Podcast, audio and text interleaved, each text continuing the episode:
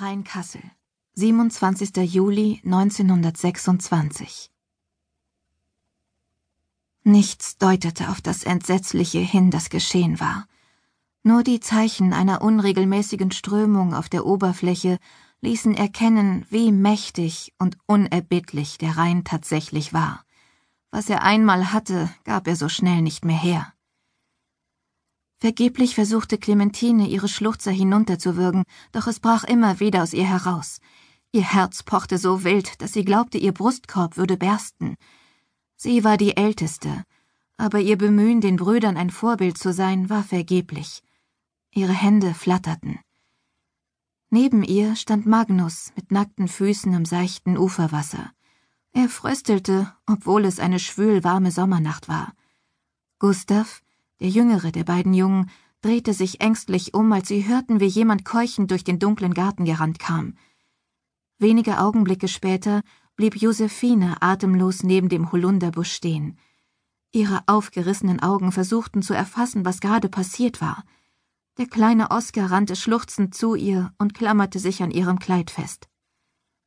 Für einen Moment sagte niemand etwas. Nur Oskars Jammern und der unregelmäßige Atem der anderen ließ erkennen, wie erschüttert die Geschwister waren. Heimchen zirpten in der Kulisse der Nacht, die ihre Unschuld für immer verloren hatte.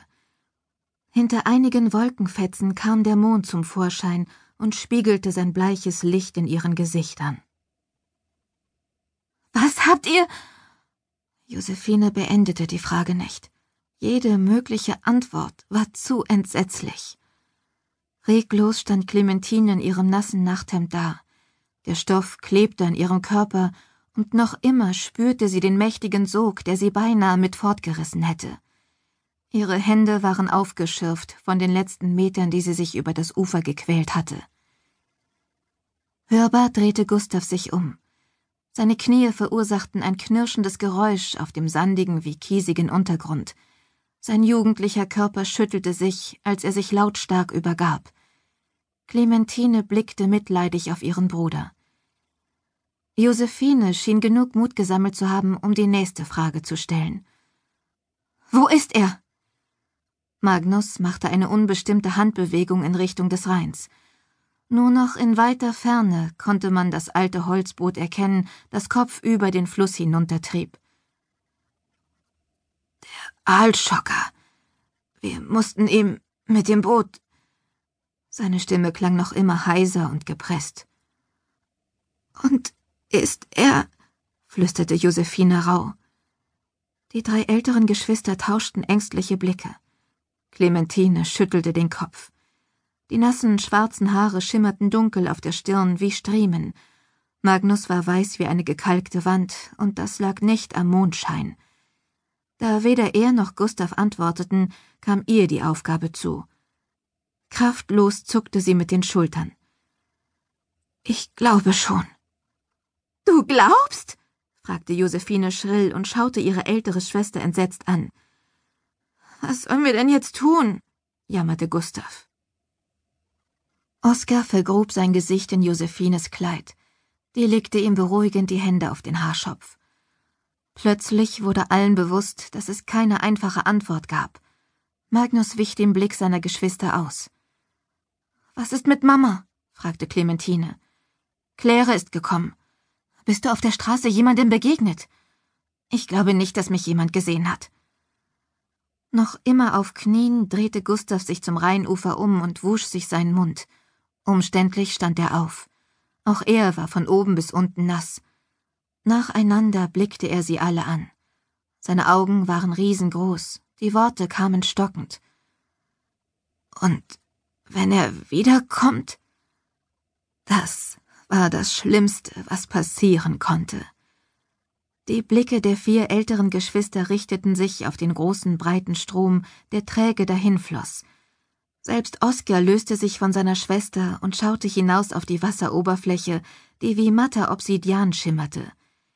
In der Ferne waren die Positionslichter eines Kohleschleppers zu sehen. Er wird nicht wiederkommen, spie Magnus aus. Verstört tastete Josephine über den Holunderstrauch, der neben ihr stand. Sie riss einen Ast mit unreifen Beeren ab. Ein Vogel, der sich in seiner Nachtruhe gestört fühlte, flog schimpfend auf. Clementine wischte sich die feuchten Strähnen aus dem Gesicht. Ihr Blick fiel auf den verstümmelten Ast, den Josephine zwischen ihren Händen verdrehte. Was galt jetzt noch Vergangenheit oder Zukunft? Sie dachte an den letzten Herbst, als sie die bitteren schwarzen Früchte geerntet hatten. Für den Rest ihres Lebens würde keiner von ihnen mehr froh werden. Wenn die Blätter von den Bäumen fallen, werden wir es wissen. Ein tiefer Atemzug folgte ihren Worten. Sie drehte sich um und stapfte die Böschung hinauf. Ohne ein weiteres Wort folgten ihr die Geschwister. Berlin. Ein Mittwoch im Mai 2014. Isabel schaute auf ihre ineinander verknoteten Finger. Unter ihren Achseln breitete sich der Schweiß rasend schnell aus. Eine heiße Röte stieg über ihren Hals zum Kopf auf. Sie hatte gedacht, die Angst würde schwächer, je älter sie wurde. Sie hatte gehofft, die Panikanfälle wären nur vereinzelte Ausreißer gewesen. Stattdessen überraschten die Vorzeichen der Panik sie immer wieder, nicht nur wenn sie flog. Ihr Blick schweifte nervös über die schwindende Landschaft, bis sich Wolkenfelder vor die Fenster schoben. Als der Flieger wenige Minuten später durch die dünne Wolkendecke stieß, fiel gleißendes Licht in den Innenraum. Wie feiner Eisschnee lagen die Wolken nun unter ihnen. Sie atmete tief durch. Oben war es nicht ganz so schlimm. Die Angst würde sie erst wieder umklammern, wenn sie zur Landung ansetzten. Ihr Nebenmann stieß sie an, als er mit wichtigen Gesten sein Laptop ausklappte. Er schob den Ellenbogen über die gesamte Armlehne. Für einen kurzen Moment schaute er hoch, und sein Blick wurde abfällig, als er ihre vielen bunten Armreifen entdeckte. Er strömte den schweißigen Geruch eines Dauergestressten aus. Vielleicht war seine Unhöflichkeit nur seine Art, der Flugangst zu begegnen. Ein Glück, dass sie so schmal war. Isabel fasste ihre langen braunen Haare, eine Mähne, die sie mit bunten Haarbändern zu bändigen versuchte, und schob eine Strähne unter ein Band. Dann überprüfte sie auf ihrem Smartphone die Zugverbindungen vom Köln-Bonner Flughafen nach Königswinter. Sie freute sich auf ihre Großmutter, war sie doch ihre letzte lebende Verwandte. Zudem hatten Oma Paulines Worte so vielversprechend wie auch dringlich geklungen. Sie habe Post aus Amerika bekommen. Es ginge um eine Erbschaft. Isabel hatte ihre Bitte nicht abschlagen können. Ein Besuch in der Seniorenresidenz war ohnehin längst überfällig gewesen. Die elegante Dame war 88 Jahre alt, und wenngleich sie noch einigermaßen rüstig war, waren ihre Tage doch gezählt. Sie telefonierten regelmäßig, und Isabel schrieb ihr gewissenhaft von ihren vielen Reisen Postkarten, doch sie war Weihnachten das letzte Mal bei ihr gewesen.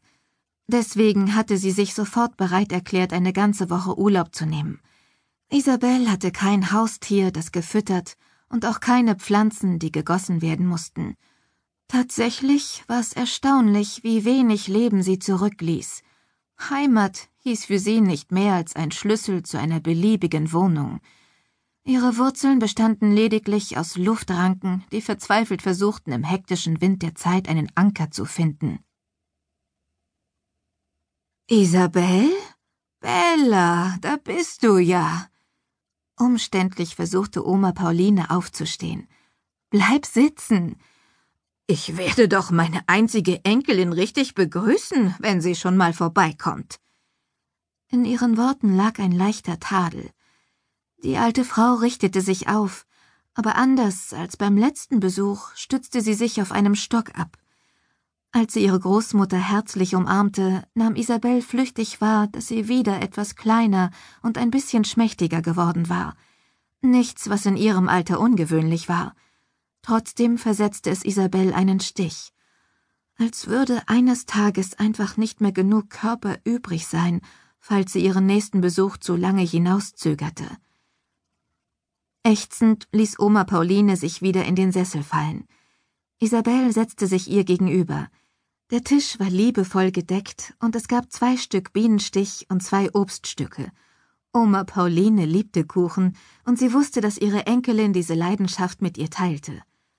Hast du schon lange auf mich gewartet? Nein, der Kuchen ist gerade erst gebracht worden.